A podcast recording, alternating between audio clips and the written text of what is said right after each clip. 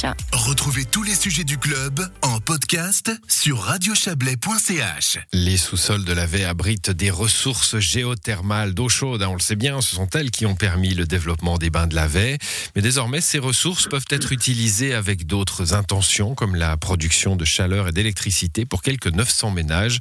Pour y arriver, il faut aller en dessous, voir ce qui s'y trouve. Des forages deviennent donc nécessaires. Et pour ce faire, la société AGEP ESA va démarrer euh, la semaine prochaine, justement, une phase de forage. Et on en parle avec vous, Jean-François Pilet. Bonsoir.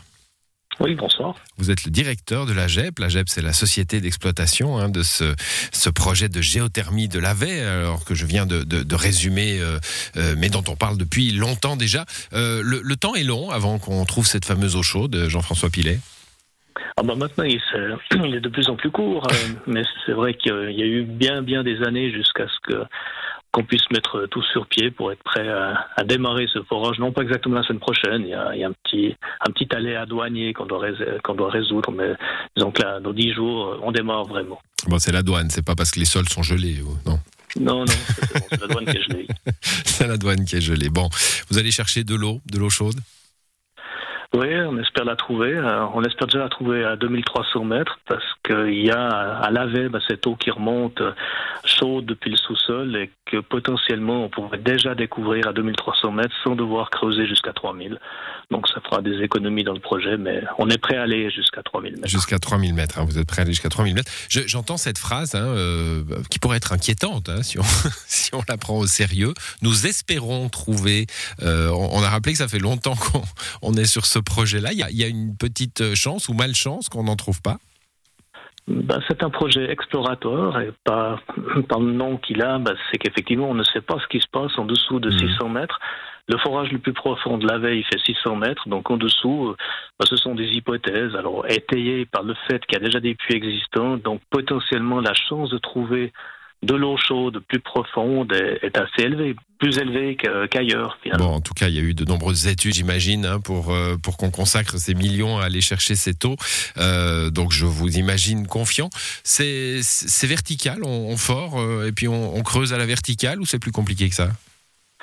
Un petit peu plus compliqué. On va forer verticalement les 1800 premiers mètres. Et puis là, on va regarder un peu euh, l'orientation des fissures qu'on va trouver. Il y en aura de toute façon. Et puis en fonction de ça, en fonction de cette orientation, on va commencer à incliner le forage de 40 degrés. Et puis dans ce cas-là, attendez, juste supprimer l'appel. Voilà. Ah. On va forer donc euh, de, euh, d'un angle de 40 degrés et pour euh, entrecouper ces fissures. Mais euh, jusqu'à 1800 mètres, ça nous permettra de définir si les fissures sont orientées perpendiculairement au Rhône. Et à ce moment-là, on va forer parallèle au Rhône. Et puis, si elle commence à tourner, on va aller peut-être direction du Valais. Hum, Donc euh, ça c'est les, bonnes surprises, hein, euh, si, je puis dire. Je sais pas, vous allez me le confirmer peut-être. C'est ces fissures justement qui font que le forage n'est pas euh, n'est pas constant. hein. Vous allez bénéficier, profiter de fissures déjà existantes. C'est le cas aujourd'hui pour les puits existants. Donc, il y a des fissures. Le, le massif cristallin, il est naturellement fissuré. Donc, ça veut dire que les eaux remontent depuis le sous-sol à travers ces fissures. Et c'est celle-là qu'on veut intercepter à des profondeurs plus grandes. Donc, l'eau sera encore plus chaude. Et c'est c'est le but que l'on vise. Bon, je parlais des, millions qu'il a fallu pour euh, arriver jusqu'à aujourd'hui et même un, peu plus loin, hein, jusqu'à la fin. C'est 40 millions l'enveloppe globale du projet. Alors euh, subventionné par l'Office fédéral de l'énergie, le canton de Vaud, qui euh, tous les deux, j'imagine, y trouvent des vertus sur les objectifs climatiques du pays. Ça, ça a été, enfin c'était c'était essentiel. Le reste, ça fait la moitié à peu près hein, pour l'argent public. Le reste, c'est la société qui regroupe divers diverses sociétés d'électricité. Alors effectivement, on a, il y a un budget d'un peu plus de 40 millions. 17,5 millions proviennent de l'Office fédéral de l'énergie et puis 1,5 million du canton. Et le reste, ce sont les partenaires du projet. Donc euh, il y a sept partenaires, les deux communes Saint-Maurice et Lavey, Lavey-Morcle. Et puis les partenaires, c'est EOS Holding, Roman Énergie, euh, Sirène, qui est donc Mm. la société renouvelable DSIL, et puis euh, Cesla, qui est une société qui appartient à l'État de Vaud. Qu'est-ce que vous en faites de cette eau à, à- à 110 degrés, si vous la trouvez Une fois que vous la trouvez, comment ça marche en somme? Alors une partie de l'eau va servir à alimenter les bains. Donc les puits existants, il y en a trois aujourd'hui, ceux-là vont devenir les puits de réserve. Donc l'eau des bains sera principalement fournie par le nouveau puits. Ça fait à peu près 20% de l'énergie que l'on pourra soutirer du puits. 40% euh, vont être transformés en électricité pour produire l'électricité pour environ l'équivalent de 900 ménages. Et puis il reste un sol de 40% qui permettra de développer d'autres projets comme le chauffage à distance ou serre horticole, pisciculture, enfin des hmm. applications qui nécessitent de l'énergie en ruban. L'électricité, on la, on la produit en faisant monter l'eau, c'est ça? Alors l'eau va être, euh, bon, on espère qu'elle va monter déjà un bon bout toute seule, qu'on ait moins besoin de la pomper, donc ça fera des économies d'énergie.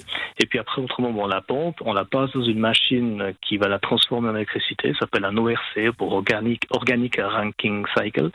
Et puis euh, ça, ça, après, en sortie de, la, de, la, de cette machine, l'eau, elle aura perdu une, environ 40 degrés, et à ce moment-là, elle sera transférée euh, au bain de laver dans un premier temps. Mmh, bon, dernière question, quand, le, quand la douane vous aura dégelé, il y aura donc ces forages. Euh, et ensuite, quel est, quel est l'agenda? On, prévoit une exploitation pour 2024, c'est ça?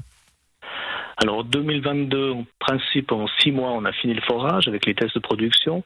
Et une fois qu'on aura prouvé la ressource, donc les 40 litres secondes et les 110 degrés, à ce moment-là, on démarre la partie construction de la machine pour transformer l'électricité. Je pense qu'il y en a pour une année entre les différentes opérations. Donc, en courant 2023, on devrait produire l'électricité. Donc après, on peut dire exploitation à partir de 2024. Très bien. Bah, merci à vous, Jean-François Pilet, pour ces précisions. Bonne soirée. Merci, bonne soirée.